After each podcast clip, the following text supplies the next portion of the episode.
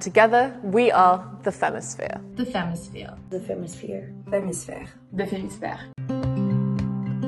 Bienvenue dans le podcast de Fémisphère, plateforme éducative dédiée au corps féminin. Bonjour et bienvenue dans ce premier podcast de Fémisphère et aujourd'hui on va parler de la ménopause. Pour ouvrir le bal des invités, je reçois Julie Karayan, spécialiste du sujet, je te laisse te présenter. Bonjour, euh, ben merci de me recevoir euh, dans ce premier épisode. Du coup, euh, je suis enseignante en activité physique adaptée et santé. Euh, donc, euh, j'utilise l'activité physique comme une thérapie non médicamenteuse et au fur et à mesure donc, des années, je me suis spécialisée dans la santé de la femme. Peut-être pour commencer, est-ce que euh, tu peux nous rappeler ou nous expliquer pour qu'on parte tous sur les mêmes bases ce que c'est la ménopause? Alors, la ménopause, c'est la cessation physiologique ou iatrogène des menstruations, donc les aménorrhées, due à une diminution de la fonction ovarienne. Et donc, globalement, c'est lorsque euh, il y a 12 mois sans menstruation et euh, elles peuvent, euh, la ménopause peut apparaître entre 45 et 55 ans. Je trouve qu'on s'en rend pas compte, mais c'était euh, qu'on était plus longtemps ménopausé Ah oui. euh, que vrai, pas ménopausé. Et je m'étais dit, mais c'est vrai. Et je m'en- enfin, moi, je me suis jamais rendu compte de ça. Peut-être que ça paraît dingue comme ça, mais en fait, on passe plus de temps de notre vie ménopausée que menstruée. Euh, en France, l'âge moyen euh, d'apparition des règles, des menstruations, est à 12,6 ans. Si on prend en compte bah, les chiffres euh, que j'ai donnés tout à l'heure en termes d'âge, la périménopause arrive entre 40 et 45 ans, et ensuite la ménopause. Donc si on fait le petit calcul, on passe à peu près 25, euh, 25-30 ans menstruée et ensuite l'espérance de vie est jusqu'à 85 ans.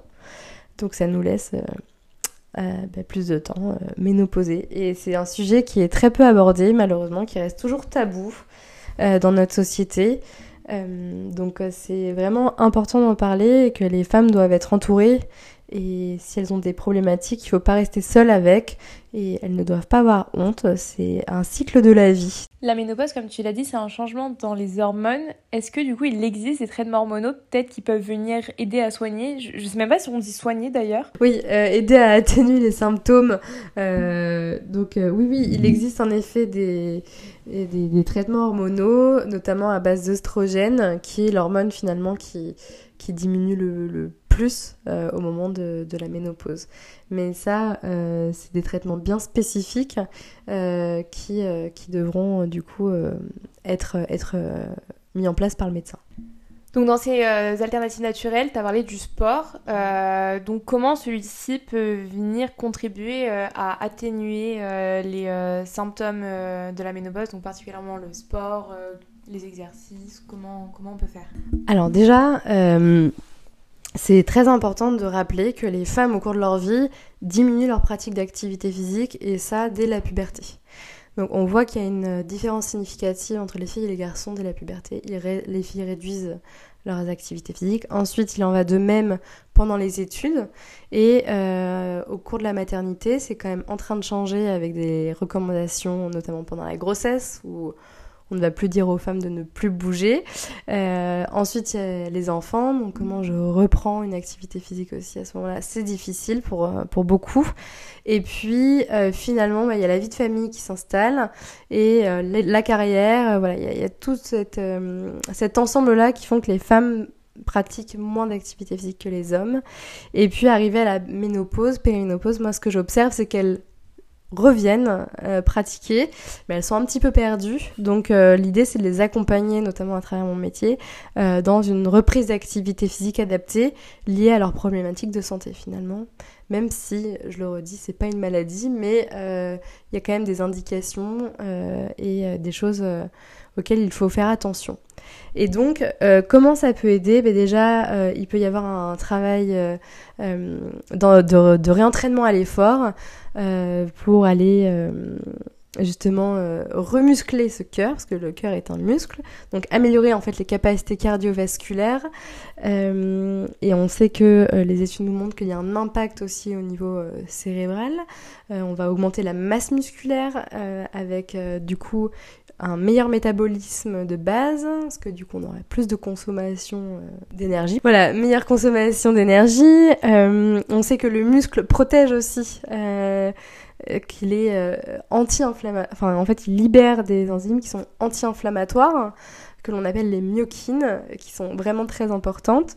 on sait aussi que ben, l'activité physique a un impact euh, au niveau hormonal, une meilleure régulation hormonale, avec une libération aussi d'endorphines, euh, et donc aussi ce qui peut aider euh, sur le syndrome dépressif par exemple. On améliore la qualité du sommeil, on améliore l'estime de soi, on améliore sa qualité de vie.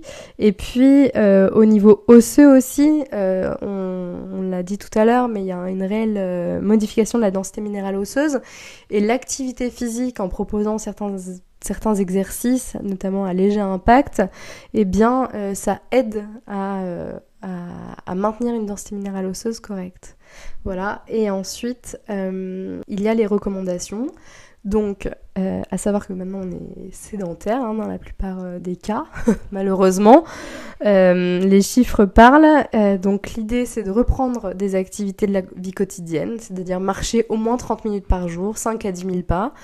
Euh, ça peut être 10 minutes, 3 fois 10 minutes, mais d'intensité modérée, donc je suis un petit peu essoufflée pendant ces 10 minutes-là. Et puis ensuite, avoir 3 séances par semaine. L'idéal, c'est vraiment ces 3 séances euh, pour qu'il y ait une régularité et que aussi ça soit quelque chose de faisable. Quoi. Si on dit aux gens, euh, maintenant il faut reprendre une séance par jour, euh, on sait que c'est pas atteignable ou c'est difficilement atteignable dès le début. Et, euh, donc l'idée, c'est de changer des routines euh, et, des habitudes de vie pour qu'on puisse se rapprocher des recommandations. Donc il y a aussi l'entraînement cardiovasculaire dont je parlais, qui est très bénéfique.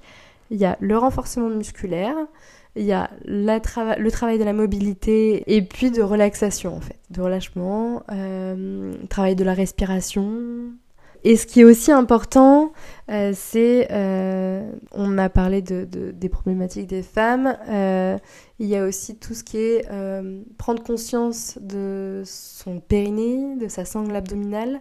Si on a des problématiques au niveau de son périnée pendant l'activité physique, c'est important de le dire, ou même au quotidien, c'est important de le signaler, parce qu'il y a toujours une rééducation qui est possible. Et puis, dans l'activité physique, de vous faire reprendre conscience de, votre respiration, de ce travail de périnée, du transverse, euh, c'est assez primordial. Euh, voilà. Donc on a vu que, enfin tu viens de nous expliquer qu'il y a quand même pas mal de bienfaits au sport, à reprendre le sport euh, et de toute façon d'avoir une activité sportive tout au long de sa vie. Et si on a peut-être diminué à un moment donné, de ne pas hésiter de le reprendre même à un âge comme 40-45 ans. Et, donc est-ce qu'il existe quand même des risques particuliers associé à certaines formes de sport, à certaines pratiques sportives en temps de ménopause où, euh, il n'y a pas de contre-indication? Alors, euh, il n'y a pas de contre-indication, sauf s'il y a des problématiques de santé bien spécifiques. D'accord, par exemple, s'il euh, y a une densité minérale osseuse donc, qui est trop faible, donc, qui entre dans la catégorie d'ostéoporose, à un certain stade, en fait, on va limiter les risques de chute euh, les coûts, voilà, ça reste assez, euh, assez euh, bien spécifique.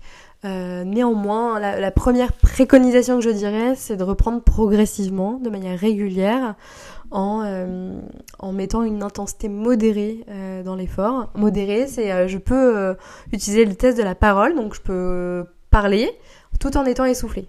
On l'a tous fait, ça. On monte les escaliers. Au bout du deuxième, on se dit, un petit peu essoufflée, mais je peux continuer à parler. Arriver en haut de la Tour Eiffel, on peut plus parler, quoi. Donc ça, c'est haute intensité.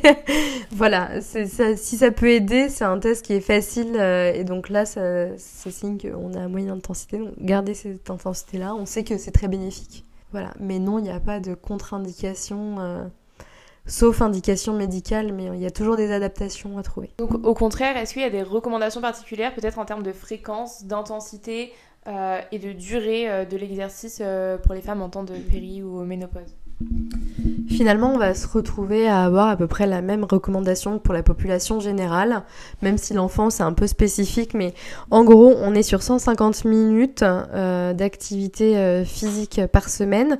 Ça peut être soit 3 fois 30 minutes, par semaine, soit 3 fois 50 minutes par semaine. Avec une intensité modérée comme j'expliquais tout à l'heure. Et donc, euh, ce qui va être important, c'est de mettre, euh, de combiner du cardio, du renforcement musculaire, c'est ce que je disais tout à l'heure, de l'équilibre, de la souplesse, de la coordination, en fait, plein de plein de paramètres qui sont importants euh, à travailler tout au long de sa vie et puis aussi surtout trouver une activité qui nous fait plaisir. Du coup, euh, une femme, euh, comme un homme, hein, ça, diminue le sport euh, au long de sa vie et, à partir de 25 ans, on va dire, aujourd'hui on travaille donc ça peut prendre beaucoup de temps. une femme doit gérer parfois les enfants et, et également bah, son travail et comment, comment gérer les deux, comment inclure toutes ces alternatives et peut-être prévoir un peu euh, la ménopause et essayer de mieux euh, deal avec euh, tous les problèmes qu'une femme peut rencontrer et, et tout en ayant une vie active. en fait, ce qui pourrait être très intéressant, parce qu'on travaille à peu près jusqu'à 67 ans, euh, ce serait que les entreprises, et c'est en train de se faire, c'est en train de se démocratiser, proposent des temps d'activité physique, là je parle de mon domaine, mais d'activité physique pendant les temps de travail, Déjà, on sait qu'il y a une meilleure efficacité au travail aussi euh, quand on pratique une activité physique. Euh, donc ça peut être aussi d'accompagner les femmes dans, dans ces périodes de vie en leur proposant des services euh, bénéfiques pour leur santé. Voilà, alors en effet, sur le milieu du travail, c'est à vocation à être plus performant, mais si on a des salariés en meilleure santé et, et, du coup de fait bien bien dans leur vie, euh, eh ben c'est aussi de les accompagner tout au long euh, de ce processus et euh, de proposer ça. Je pense que c'est important. Pendant la ménopause, il peut y avoir plusieurs symptômes qui apparaissent, et notamment les sécheresses vaginales. Et donc ça peut avoir un impact sur la vie sexuelle de la femme, et je me demandais s'il existait des solutions afin d'avoir une vie sexuelle la plus normale possible, entre gros guillemets, pendant cette période. Euh, oui, donc c'est ce que je, disais tout à l'heure, c'est que euh, par rapport aux thérapies euh, non médicamenteuses, pour euh, aider euh, ben, les, femmes dans ces moments-là, notamment pour euh, la sécheresse vaginale. Il y a des solutions. c'est pas parce qu'on est ménopausé qu'on n'a plus de vie sexuelle et que et qu'on ne peut rien faire. Donc, il faut pas hésiter aussi à en parler aux professionnels de santé et d'être accompagné aussi par un sexothérapeute. c'est tout à fait possible et il ne faut pas hésiter à en parler parce que la sexualité c'est important pour le bien-être. Très bien. Oui, je voulais aussi revenir sur, un point important, que l'activité physique maintenant elle est euh, prescrite, notamment pour les femmes qui sont atteintes de pathologies chroniques. Euh, comme euh, le cancer, et on, a des preuves vraiment solides sur l'impact positif pour limiter le risque d'apparition de cancer et de récidive. Donc c'est vraiment important qu'elle qu'elle pratique, qu'elle soit sensibilisée à ça. Donc euh, là, si, une femme euh, veut reprendre, voilà, pour volonté de reprendre une activité physique, mais peut-être à peur ou à pas, ou ne sait pas comment fait, parce que c'est vrai qu'après quelques années euh, sans pratiquer, on a toutes ces questions qui nous viennent ça serait quoi les bons réflexes euh, à adopter euh, si, on, si on a envie de reprendre le sport et de prendre soin de sa santé? Alors, euh, ça serait déjà d'aller consulter un professionnel de santé, son médecin, pour faire le point globalement, que ce soit d'un point de vue bilan biologique, que ce soit peut-être un test d'effort. Euh, voilà, il y, a plein de possibilités euh, pour faire le bilan. Et ensuite, euh, ça serait de s'orienter vers un accompagnement adapté, que ce soit avec un enseignant d'activité physique adaptée en premier lieu, qui justement fera un bilan global de vos capacités physiques, prendra en compte les indications médicales, vos besoins, vos envies, votre motivation et surtout trouver avec vous ce qui vous fait plaisir tout en vous donnant euh, toutes les bonnes habitudes et toutes les bonnes conduites euh, de pratique pour que vous soyez autonome dans votre pratique et que ensuite vous alliez, je sais pas moi, vers de la zumba, vers, je sais pas, de la musculation, peu importe, mais en tout cas des choses qui vous font plaisir. Et, euh, et après, donc je m'équipe aussi euh, correctement. Je prends des, nouvelles chaussures, hein, pas celles que j'avais quand j'avais 30 ans. Euh, je, m'équipe correctement. J'adapte mes vêtements aussi. Je mets une brassière qui me convient. Je rachète tout à la bonne taille pour me sentir bien dans mon corps. Je m'hydrate aussi correctement. Ça c'est vraiment important pendant l'activité physique aussi.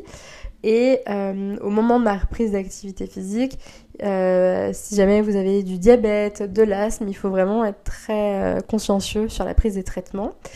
Euh, et puis, ce que je peux aussi dire, c'est de créer des fenêtres d'opportunité. Ça, c'est vraiment important de se dire, ok, trois fois par semaine, je m'octroie une demi-heure, une heure, vraiment pour moi, pour cette pratique. Et ça, c'est des stratégies qui peuvent être faciles à mettre en place. Et ensuite, il y a des rituels de pratique sur euh, quand je débute ma séance. Par exemple, je commence toujours par un échauffement articulaire, un échauffement cardiovasculaire, un corps de séance, comme on le dit euh, dans notre jargon, mais euh, ça peut très bien être de, du combiné renforcement musculaire cardio, ou alors bah, de la danse que je disais tout à l'heure, ou du vélo, enfin peu importe en fait, ce qui vous fait plaisir, et de finir l'entraînement par du relâchement musculaire. Voilà.